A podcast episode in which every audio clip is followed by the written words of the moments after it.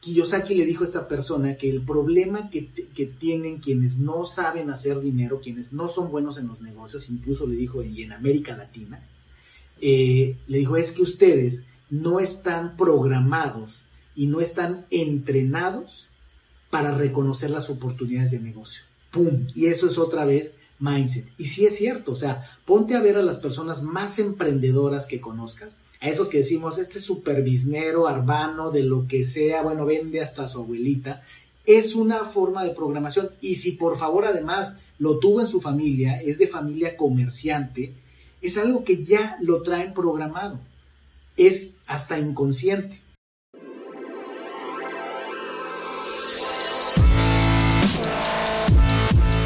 Bienvenidos, Injodibles. Hola, soy Víctor Vargas, coach de vida y alto desempeño, conferencista y empresario. Y en cada episodio te presentaré personas o mensajes injodibles para inspirarte a revelar y expandir los límites de tu mente, tu corazón y tu espíritu. Gracias por acompañarme a conectar y a elevar la vibración. ¡Comenzamos!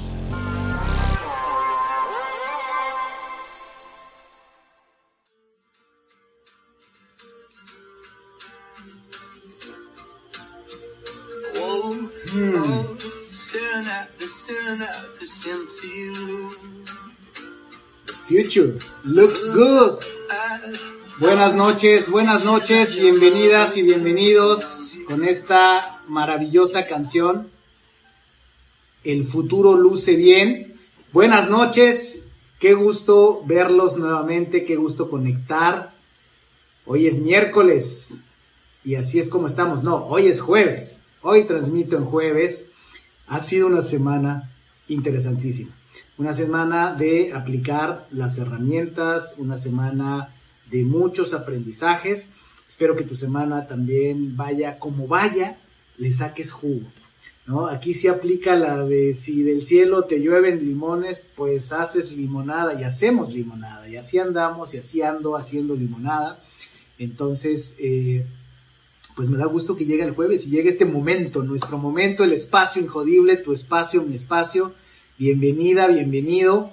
Eh, momento para echarnos una charla acerca de, temas. Me va a interesar escucharte. Hoy quiero, quiero platicarte acerca de, la mentalidad. Hoy voy a hablar de la mentalidad. Eh, así así lo, lo sentí al inicio de la semana de volver a hablar de la mentalidad. He hablado antes de la mentalidad, hay un episodio en el podcast específico sobre mentalidad, pero es un tema tan vasto, tan profundo, que hay muchísimos eh, ángulos sobre el cual se puede abordar la, mentalidad. Así es que hoy la quiero abordar desde el punto de vista del, termostato, si vemos a la, a la mentalidad como un termostato. Y es que la palabra, la metáfora de termostato sobre la mentalidad, eh, me ha estado persiguiendo por estos días de, diferentes maneras. Una de ellas es que durante el fin de semana eh, se, dio la carrera del Gran Premio de Rusia en la Fórmula 1 y pues me he ido aficionando. Cada vez más a, la Fórmula 1 y entonces también ha sido maravilloso que mis hijos también se han interesado. Sobre todo eh, los chicos, Diego y Javier. Natalia un poquito menos que ellos, pero también le ha interesado. Y entonces ocurrió algo interesante, algo muy interesante que llamó mi atención. Y es que en las clasificaciones que se hacen, son estas carreras que se hacen, eh, o estos eh, recorridos, por así decirlo, que hacen los pilotos con sus eh, automóviles Fórmula 1 durante viernes y sábado, para finalmente calificar, ¿verdad? Para determinar en qué posición van a arrancar de, las 20 posiciones, siempre son 20 jugadores, en qué posición van a arrancar. El asunto es que, eh, pues siempre hay mucho contexto, ¿no? Pero voy a hacer la historia larga, corta. El asunto es que cuando terminan las calificaciones, eh, pues queda, eh, quien queda en, la pole position, que es la posición número uno, pues fue una especie de sorpresa, Lando Norris, muy buen corredor, pero pues como que no se esperaba, ¿no? Pero bueno, Queda a la punta el gran campeón Lewis Hamilton, queda, si no me recuerdo, cuarto. Eh, el otro de los grandes preferidos, eh, Max Verstappen, por ciertas situaciones de la carrera anterior y demás, eh, arranca desde la posición 20 y Checo Pérez, si no mal recuerdo, arranca desde la posición 8 y así. El asunto es este. El asunto que llamó mi atención es que cuando entrevistan a, eh, a Fernando Alonso, este gran corredor muy experimentado español, ¿no? que también estuvo en la carrera, después de las calificaciones lo entrevistan y dijo algo que, ¡pum!, se me clavó en la cabeza, ¿no? Él lo que decía era así, Verstappen viene en el número 20 y Pérez está en el 8 y no sé quién está en el no sé cuál, y dice lo siguiente, dice, pero los pilotos de Fórmula 1 estamos conscientes de que no importa qué tan atrás o qué tan adelante arranques en la carrera, al final tiendes a quedar en tu posición natural. ¡Pum! Y eso es el tema del mindset, del termostato, ¿no? De la mente, eh, el carácter, la percepción del mundo, las habilidades, los límites, si lo queremos ver así, de las personas, constituyen eh, esa mentalidad. Y, el termostato es, es ese tope que tenemos, ¿verdad? ¿Por qué termostato? Porque al igual que un aire acondicionado, que es como termostatos se utilizan en muchas, muchos aspectos, pero como que de los más típicos que tenemos en casas muchas veces es el aire acondicionado, ¿verdad? Y entonces eh, el aire acondicionado, pues uno lo pone a determinados eh, grados centígrados, a, determinado nivel de temperatura, que cuando uno lo programa, lo que quiere decir es que el, el aparato va a empezar a funcionar y va a, poner la temperatura, supongamos que estás en un lugar de, calor y lo quieres poner frío, le pones que eh, si la temperatura ambiente está a 30 grados y tú dices, no, yo lo quiero a 22, le pones a 22 y entonces el aire va a enfriar hasta el momento en el que detecta que ya está a 22 el área donde está instalado y entonces eh, deja de funcionar, deja de enfriar. Es una manera de hacer eh, eficiente al aparato, ¿verdad? De, ya no tiene caso seguir enfriando porque ya llegamos a la temperatura que me dijeron.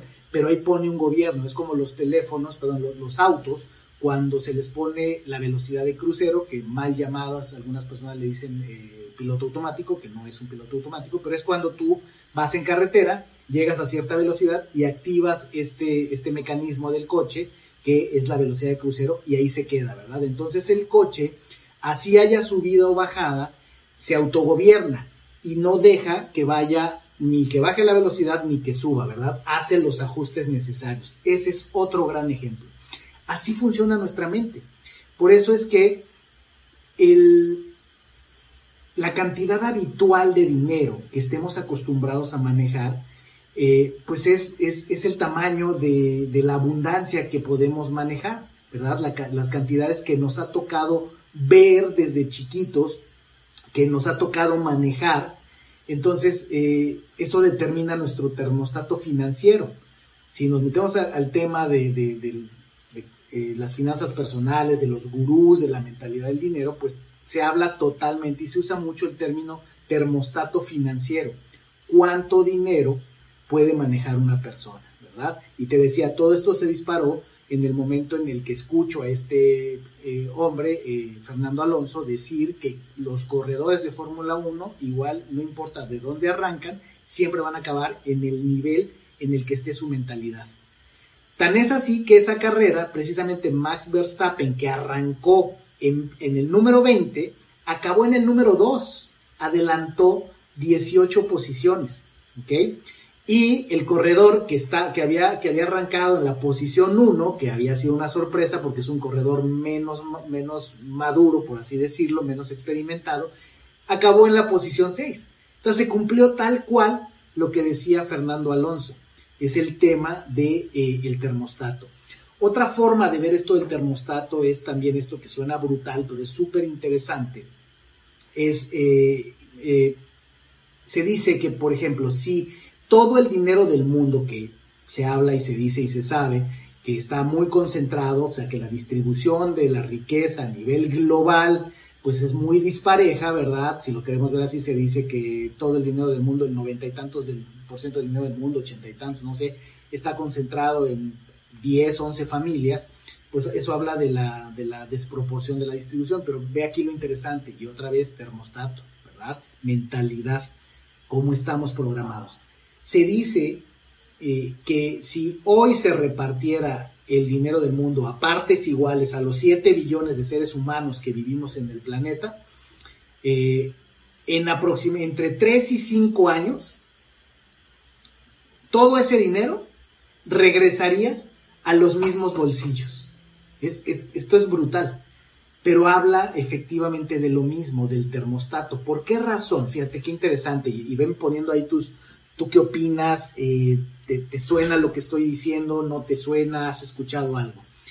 Eh, esto del termostato financiero y cómo sería que aunque nos dieran grandes cantidades de dinero, muchas personas acabarían perdiéndolo y muchas otras acabarían ganando más, que se dice que es ese, ese termostato del dinero que tenemos y que viene desde la programación que, todos traemos. Otro ejemplo de esto es, y hay, hay, estudios al respecto, incluso estudios que tienen que ver un poco con la felicidad, porque asociamos la felicidad al dinero, ¿verdad? Entonces, hay estudiosos de la felicidad eh, que eh, han establecido y han hecho eh, seguimiento de casos donde, por ejemplo, las personas que se ganan la lotería o personas que de la nada reciben una gran cantidad de dinero, por ejemplo, una herencia, o sea, ya sea te ganaste la lotería, un sorteo o, o vaya, una herencia. ¿Qué suele ocurrir? Que es muy común cuando sobre todo son personas que se sacan la lotería, o sea, esta historia que nos encanta tanto, que a Hollywood le encanta tanto, que a los medios de televisión masivos y demás, la típica historia de la persona de estrato humilde que se vuelve rico de la noche a la mañana.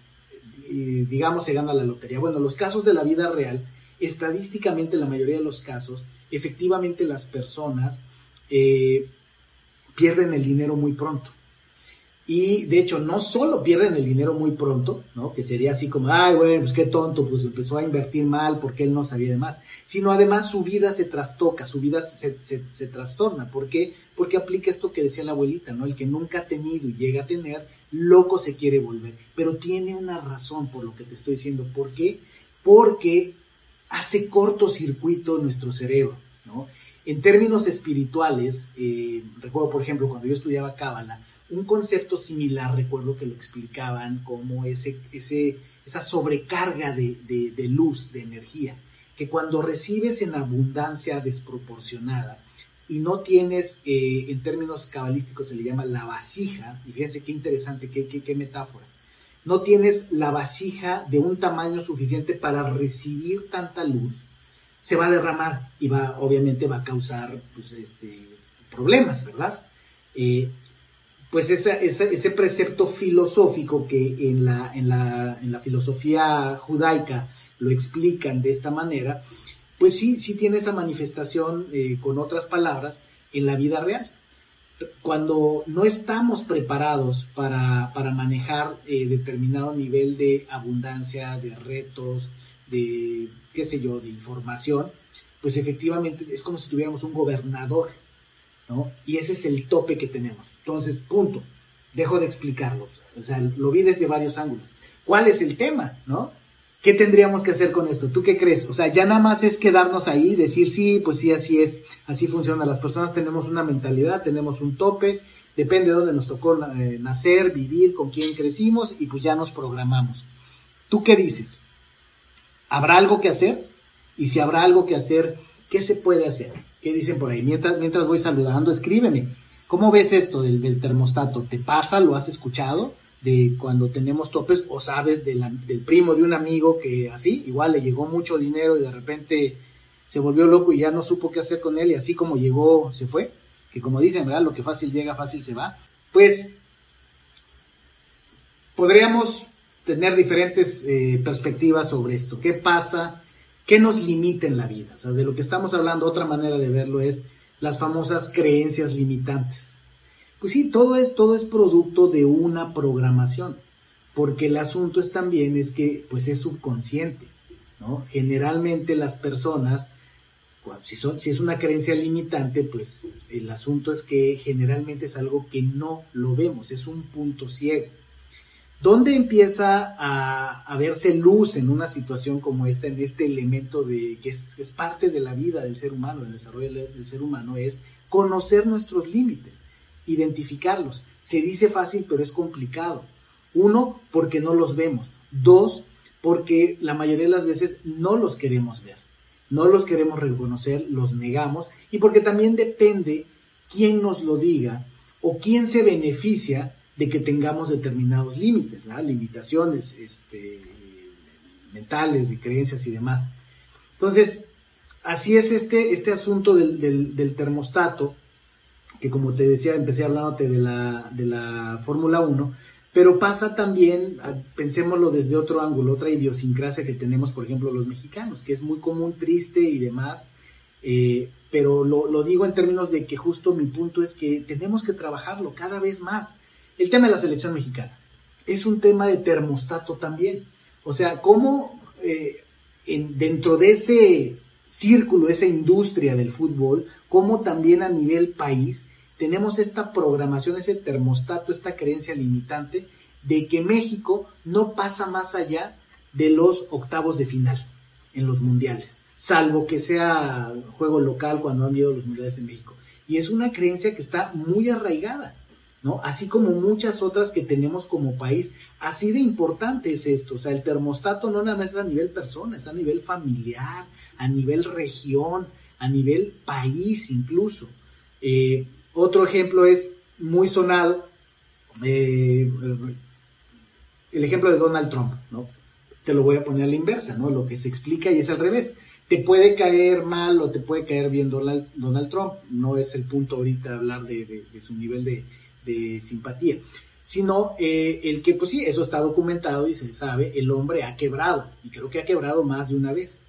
Pero siempre eh, es, es un ejemplo que se toma muchas veces de cómo alguien que ya está programado para funcionar con millones de dólares, no importa que haya estado en la cúspide, no importa que haya hecho grandes negocios y quiebra y cómo eh, se ha visto el caso donde el hombre, Donald Trump, del que estoy hablando, eh, recupera, vuelve a hacer negocios. ¿Por qué? Porque su mente ya trabaja así.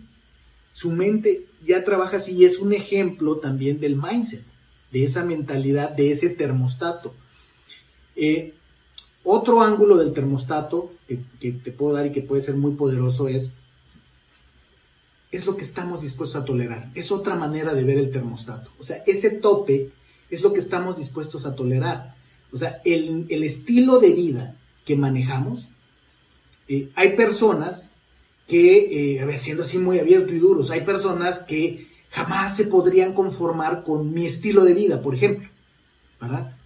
¿Por qué? Porque desde pequeños en familia o como sea, se programaron, tienen una mentalidad de otro estilo de vida, otro tipo de presupuestos, otro tipo de situaciones y su mente está tan programada a eso que detectan las oportunidades las personas y eso es algo muy importante en los negocios. Alguna vez eh, escuchaba a alguien decir que tuvo una charla con, con Robert Kiyosaki, este hombre que escribió eh, el libro de Padre Rico, Padre Pobre, y eh, en algún punto de esa charla, Kiyosaki le dijo a esta persona que el problema que, tienen quienes no saben hacer dinero, quienes no son buenos en los negocios, incluso le dijo, y en América Latina, eh, le dijo, es que ustedes no están programados y no están entrenados para reconocer las oportunidades de negocio. ¡Pum! Y eso es otra vez mindset. Y sí es cierto, o sea, ponte a ver a las personas más emprendedoras que conozcas a esos que decimos, este superbiznero, arbano, de lo que sea, bueno, vende hasta su abuelita, es una forma de programación. Y si por favor además lo tuvo en su familia, es de familia comerciante, es algo que ya lo traen programado. Es hasta inconsciente.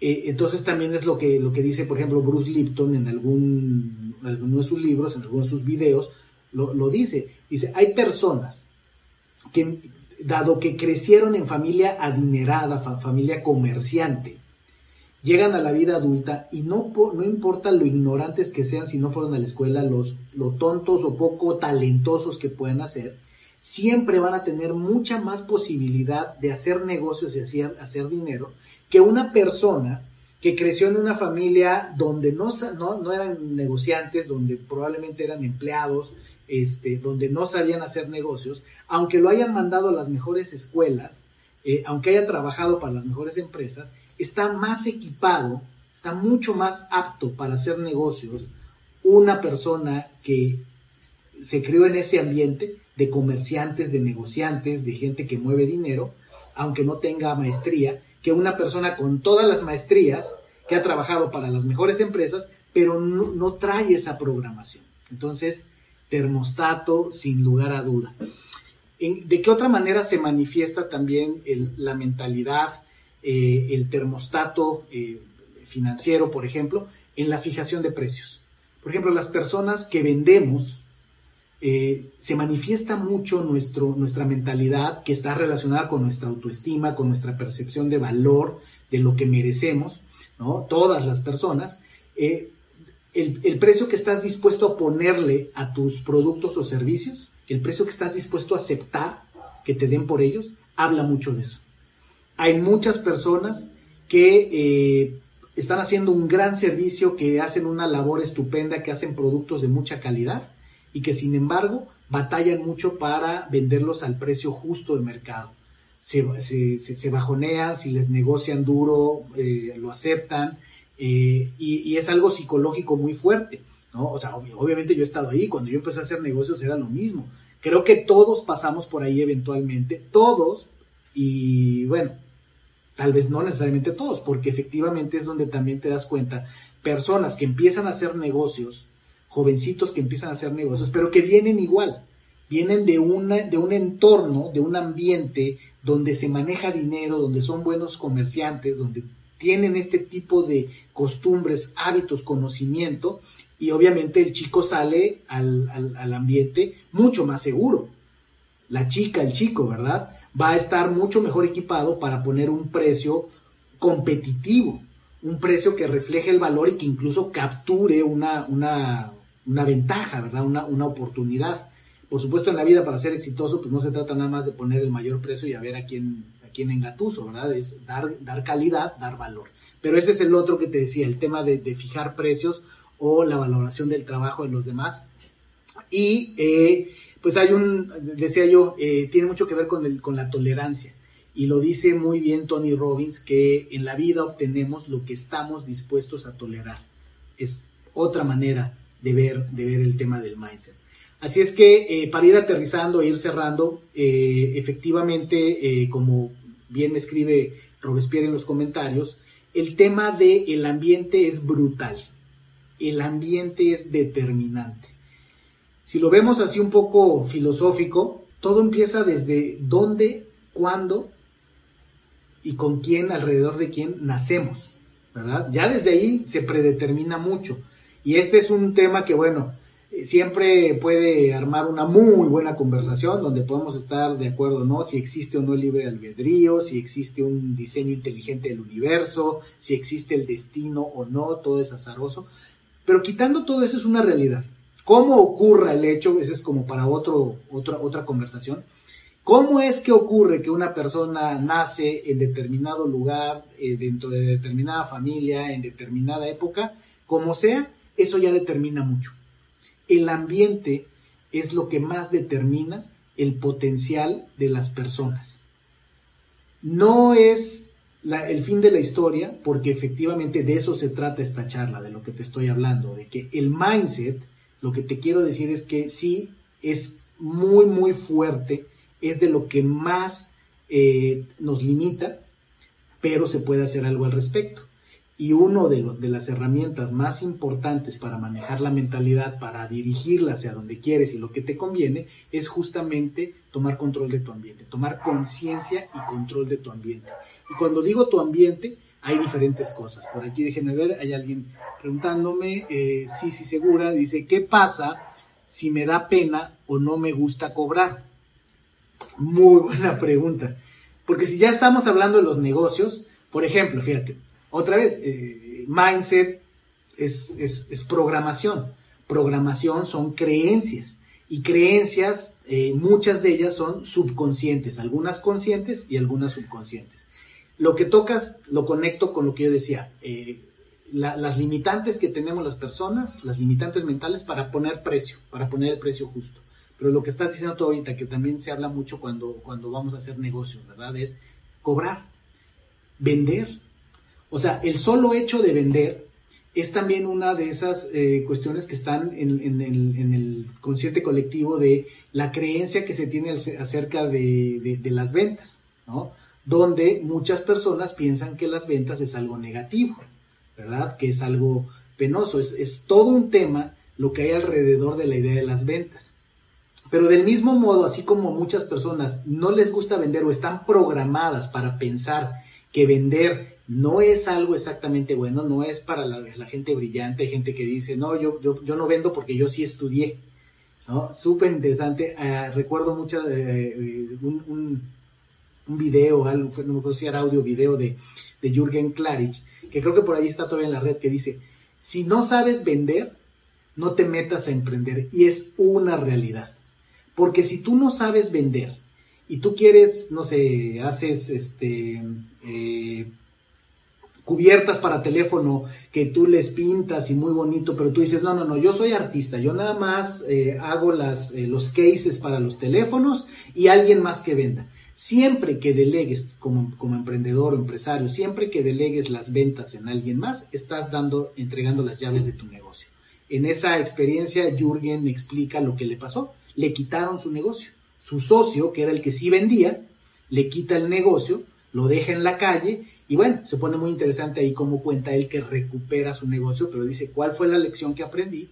Eh, a no volver a pensar que las ventas era algo de flojera, que era algo para que alguien más lo hiciera, es si quiero ser un empresario exitoso, tengo que estar muy informado y muy metido en el tema de las ventas. Ahora, como dice Sisi, está este, este tema, ¿no? El cobrar. Ese es otro de los grandes problemas que muchos emprendedores y empresarios tienen, que son buenos para vender y empresas grandes, ¿eh? incluso créanme, trabajo con algunas empresas eh, grandes que están teniendo unos retos tremendos porque se enfocaron en vender, vender, vender y dijeron, buenísimo, mira, ya cerramos otra venta, ya cerramos otra venta, pero evidentemente todo el mundo sabe que hay una cosa que se llama flujo. No importa cuánto hayas facturado, lo que al final va a determinar si tu empresa vive o no es el oxígeno que viene de de verdad que entre dinero a las cuentas de cheques, que venga el flujo. Y muchas veces para que eso ocurra, tienes que hacer cobranza. Tienes que recordarle a la gente eh, o a las empresas que no te están pagando cuando quedaron que te iban a pagar y tienes que cobrar. Cuando es entre empresas puede ser más fácil o más difícil, a veces hasta que meter abogados o despachos, pero entre personas parece mentira, pero hay gente que sufre muchísimo con el tema de la cobranza. Hay muchas personas que tenían negocios promisorios, productos fantásticos, servicios fantásticos, y se fue todo al carambas. ¿Por qué? Porque no tenían la actitud, lo necesario para cobrar. Tal vez hasta eran buenos vendedores, pero a la hora de cobrar simplemente es que cobrar es, es feo, me voy a enemistar con la persona, si es mi amigo, pues con menos razón, ¿cómo le voy a cobrar a mi amigo? ¿Cómo se le hace para cobrar y que no haya conflicto, verdad? ¿Qué más tenemos por aquí? Eh, eh, ¿Cómo recomiendas en forma práctica cómo crear o acercarte a un grupo de alto nivel o pertenecer a un mastermind? Estupenda pregunta, de las avanzadas ya. Decía yo, bueno, ya vimos estos aspectos. Eh, hoy voy a cerrar con eso. Uno de los elementos más importantes para manejar el mindset, y es una pregunta que todos nos tenemos que hacer todo el tiempo y que también tiene muchos mitos, es ¿con quién me junto? ¿Verdad? ¿Dónde vivo? ¿En qué ambiente me muevo? Y entonces eh, es una de esas cosas que causa también mucho conflicto porque pues hay personas que obviamente les, les suena muy desagradable cuando alguien puede hablar acerca de eso, de sí me tengo que fijar y sí quiero ser muy selectivo de con quién me voy a juntar. Porque eso de inmediato habla de, eh, se interpreta como persona arrogante, elitista, este, estás renegando de tus, de tus raíces y no necesariamente tiene que ser así. Pero si una persona tiene ambición, si una persona quiere ser, estar en el top, pues te tienes que juntar con gente top, ¿verdad? Eh, y eso es el, principio, porque la otra es que, lo logres y que te acepten y que, te, que, logres mezclarte. Pero la primera es quererlo, la, primera es tener la visión de decir, miren, en el, en el tenis, yo no juego tenis, pero tengo amigos tenistas, eh, se dice mucho esto, de que tu nivel en el tenis depende mucho más de que tu nivel de entrenamiento depende del nivel de los jugadores, de los contrincantes con los que juegues. Entonces, si tú juegas con contrincantes que tienen un mayor nivel a ti, pues las probabilidades, obviamente entrenando, echándole muchas ganas, es que tú subas tu nivel, porque si eres competitivo y realmente te enfocas, pues vas a, subir tu nivel. Y evidentemente funciona al revés también. Si por la razón que sea, porque te da flojera, porque no le estás echando ganas, porque te da miedo, porque eh, te, gusta ganar a como de lugar, lo que sea, y entonces eh, buscas siempre enfrentarte a, jugadores de nivel inferior al tuyo, pues vas a bajar. Desafortunadamente en la vida y en los negocios es así, por eso sí hay que preguntarnos con quién nos juntamos y las relaciones son muy importantes, ¿no? Tal cual lo que dice aquí eh, Robespierre. O sea, eh, uno puede ser selectivo con el ambiente que uno quiere en función del objetivo que tiene, sin necesariamente ser una persona que no tenga valores, que no, que desprecia a los demás. Tú puedes ser una persona respetuosa, eh, que aprecia, que valora, pero tener claridad de qué es lo que quieres y dónde te vas a mover. ¿Ok? no porque eh, no quieres eh, deshonrar este, o verte como arrogante, pues vas a andar, por ejemplo, descalzo, estoy exagerando, ¿no? porque no, pues es este, arrogante traer zapatos, o, o, es arrogante traer zapatos de cierto precio, o es arrogante traer un coche de cierto precio. Y miren que pues sabemos que ese es mucho conflicto también para las personas, y eso nos detiene mucho como sociedad porque también como sociedad eso nos pone muchos límites. Cuando, pues sí, eh, eh, podemos hablar del mundo capitalista, lo que sea, pero quiero ser aquí práctico. Sí, sí es parte de la solución del progreso y sí es algo que yo me pregunto, que mi esposa se pregunta, que a veces lo hablamos, que eh, sale con amigos, el tema de con quién te juntas. Y por eso las abuelitas siempre tienen la razón, ¿verdad? Los dichos tienen mucha sabiduría. Dime con quién andas y te diré quién eres. El que con lobos anda, aullar se enseña. ¿Por qué? Porque ambiente manda, terreno manda. Así es que eh, efectivamente en Robespierre el tema del ambiente es así. ¿Cómo hacerle? ¿Cómo, cómo vincularte equipos, eh, perdón, a, personas, a grupos? Eh, no te voy a mentir, no te voy a decir que tengo aquí una receta, puede ser también tema para, para, un episodio, pero te diría mis ideas sueltas ahorita así como me estás preguntando, ¿no? Lo primero, decía yo, es, es identificarlo, que lo quieres y lo necesitas. Si yo lo que quiero es ser el mejor en la materia, en determinadas cosas, por ejemplo, algo que sí tenemos como que más arraigado, el tema de eh, cómo asociamos que éxito en las empresas eh, va a venir en función de los títulos que tengas, pues si te fijas, eso es mucho más común verlo, ¿verdad? Que entonces la gente dice, ¿a qué es, cuáles de las escuelas más reconocidas que me puedo pagar? O que me pueden financiar incluso si no tengo el dinero. Y entonces buscamos la mejor empresa. Es lo mismo. Cuando uno quiere determinado nivel, eh, de, determinado estilo de vida, determinado tamaño de negocios, pues es el tipo de personas que uno tiende a buscar. Ejemplo, yo tengo muchos conocidos, incluso familiares, algunos que juegan al golf. Y que algunos de ellos me lo dicen abiertamente, la verdad no soy tan apasionado al golf o no soy tan bueno en el golf, pero, pero mira qué, qué bien me ha servido para justamente hacer relaciones, para encontrar gente que está en el nivel de negocios que yo quiero hacer, en el nivel de estilo de vida que yo quiero, que está viviendo las experiencias, yendo a lugares, que conoce a otras personas que me interesa y que me puede relacionar con ellos. Eso no te hace una mala persona. Eso no te hace una mala persona. Porque puedes tú no juntarte con, nadie más rico que tú, con nadie que tiene más recursos, más visión que tú, y de todas maneras estar frustrado, ser un envidioso, eh, vaya, eso tampoco te hace buena persona. O sea, al revés, pero esa es una de esas creencias que tenemos que romper. Entonces sí, hay que buscar, por ejemplo, ya aquí Robespierre mencionó una palabra importante, técnica tal vez, el mastermind, ¿no? Que son estos grupos que precisamente, y los invito a que busquen información de Napoleón Hill. En el libro ah, eh, Piense y hágase rico, hay un capítulo completo dedicado al mastermind. Eh, un mastermind que es, es un grupo de personas afines Y así es como le, han hecho, le siguen haciendo los ricos y lo hicieron desde hace muchos años.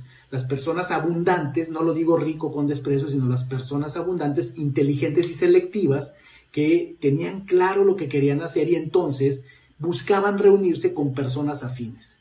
De eso se tratan los masterminds. De hecho, eh, el episodio donde entrevisto a Gustavo Vallejo, también donde entrevisto a Andrea Rojas, donde entrevisto a Hans Nolte, ellos tres, eh, María Montemayor, ellos pertenecieron, se conocieron en un mastermind, que yo les diría de los masterminds en México que yo he conocido, me parece de los más exitosos. Estaban muy chavitos cuando se, se, buscaron, bueno, unos más, otros menos, pero era gente afín, querían hacer algo en el mundo digital, querían hacer grandes negocios.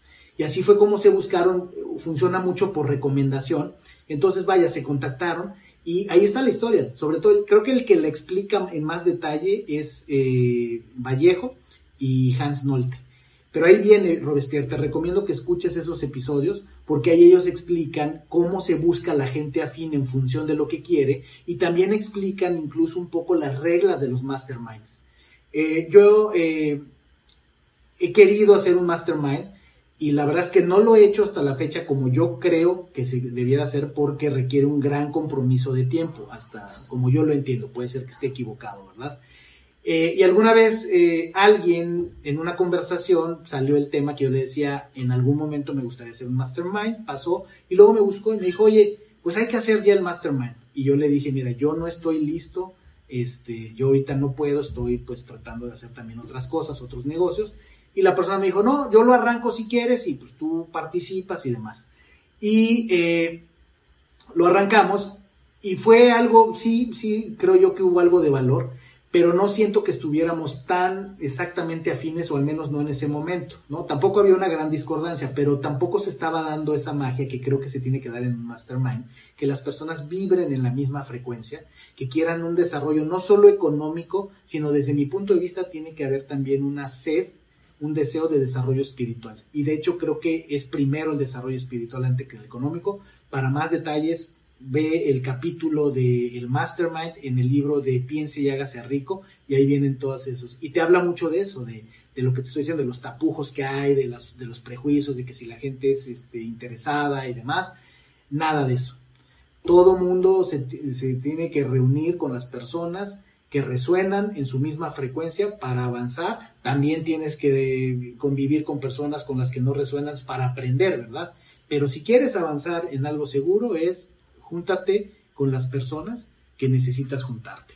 Así es que vamos, vamos a ir cerrando. No sé por acá si haya, si más preguntas, parece que no. Eh, si la hubiera, con mucho gusto ponérmela ahí. Quiero este, darles algunas pautas de eh, algo que pueden encontrar en, diferentes maneras y formatos, pero decirles, a ver, ¿cuáles pueden ser 10, 10 tips, ya que preguntaban también de cómo hacerle?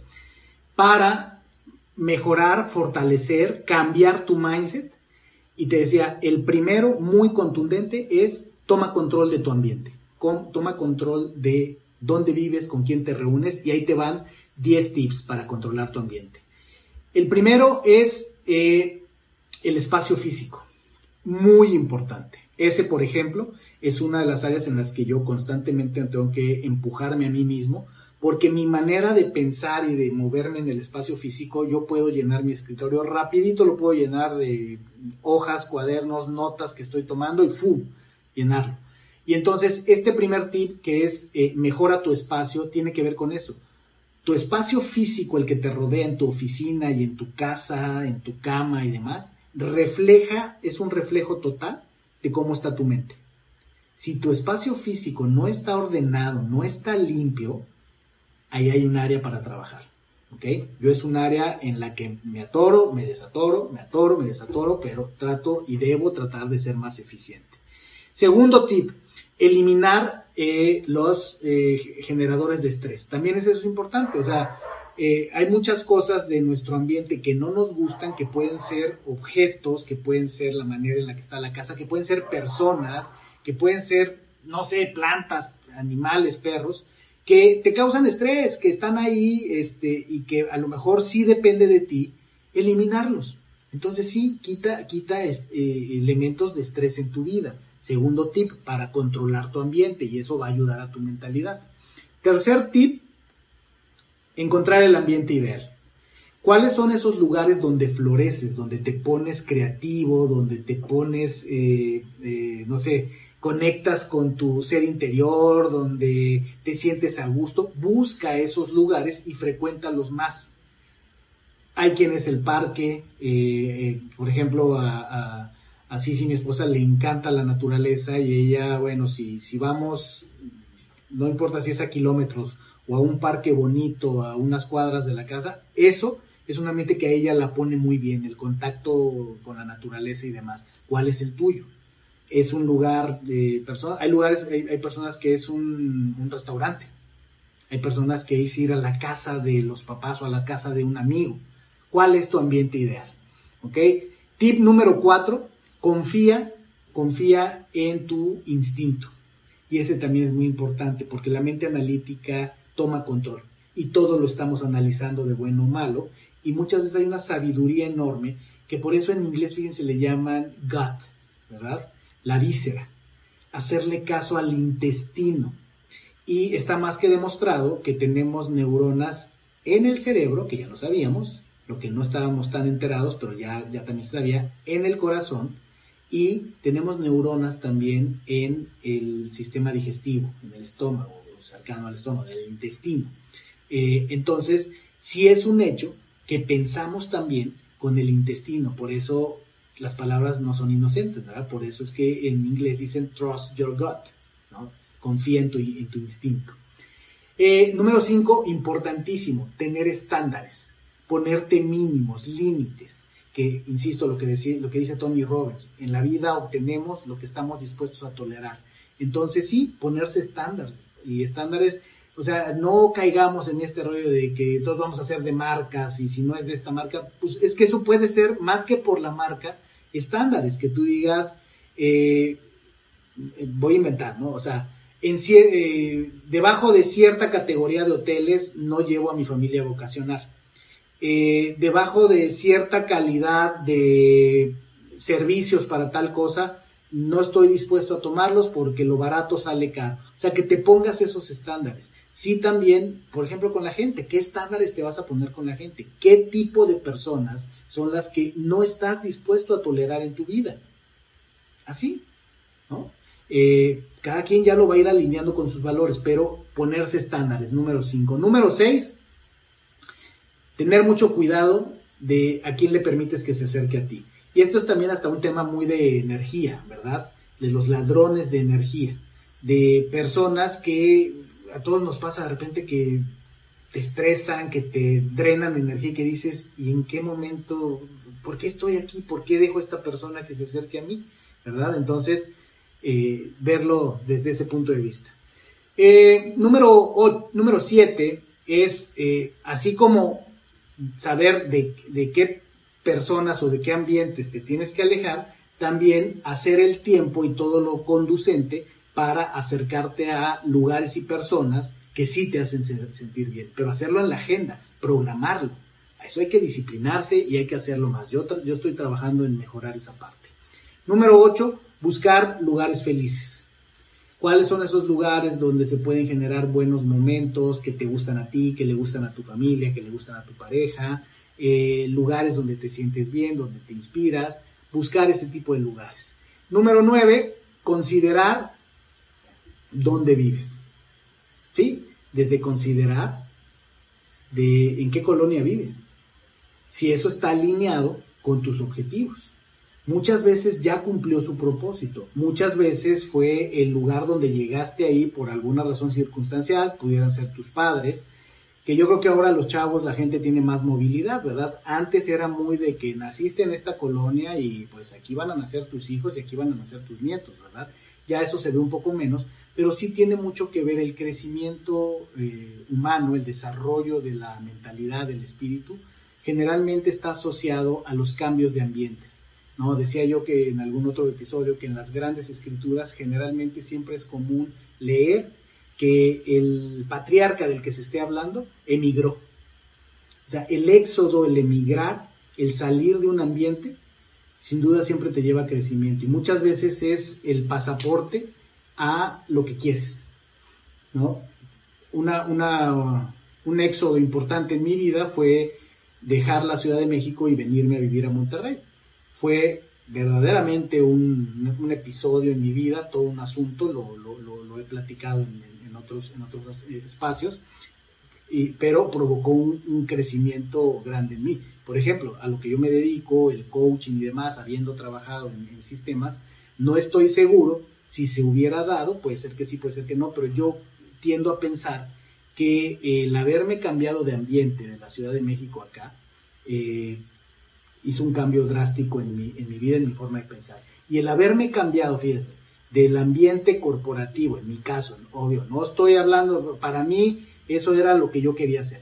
Salirme del ambiente corporativo y del ambiente técnico de áreas de sistemas a el ambiente emprendedor y, emprender en temas de desarrollo humano, también cambió totalmente mi mentalidad. Diré yo que fue una, un cambio de piel brutal.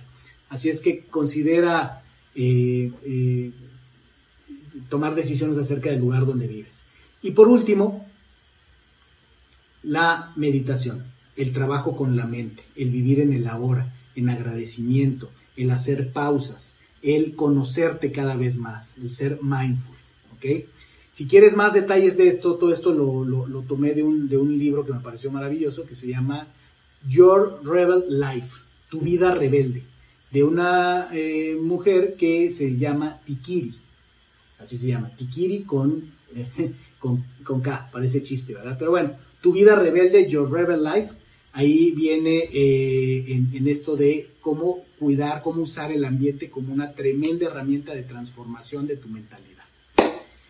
Muy bien, pues eso ha sido todo por esta ocasión en el tema de mentalidad, todo lo que explotó a partir de escuchar este comentario de, de Fernando Alonso sobre la Fórmula 1, sobre que cada corredor, no importa en qué posición sale, eh, siempre va a acabar en la carrera en el lugar que realmente le corresponde, eh, no habiendo ningún incidente, ¿verdad? En el lugar que le corresponde, y me llevó a pensar eso.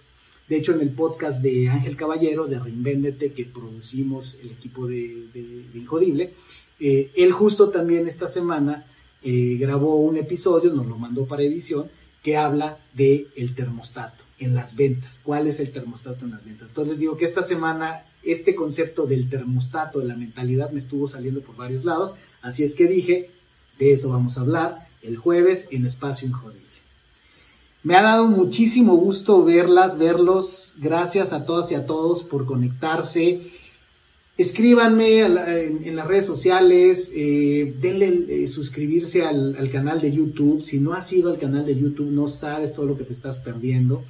Eh, ve a injodible.mx diagonal toolkit, si no lo has hecho, para que te suscribas al newsletter. Estamos mandando eh, cada semana o cada dos semanas una, una carta, bueno, así le llamamos, un, un, un, artículo que escribimos en, todos los conceptos de Injodible y créeme que hay mucho valor. Son las tres ideas que hay en mi cabeza, eh, los dos aprendizajes más importantes de la semana y una pregunta poderosa que generalmente siempre, eh, bueno, es algo para mucha reflexión.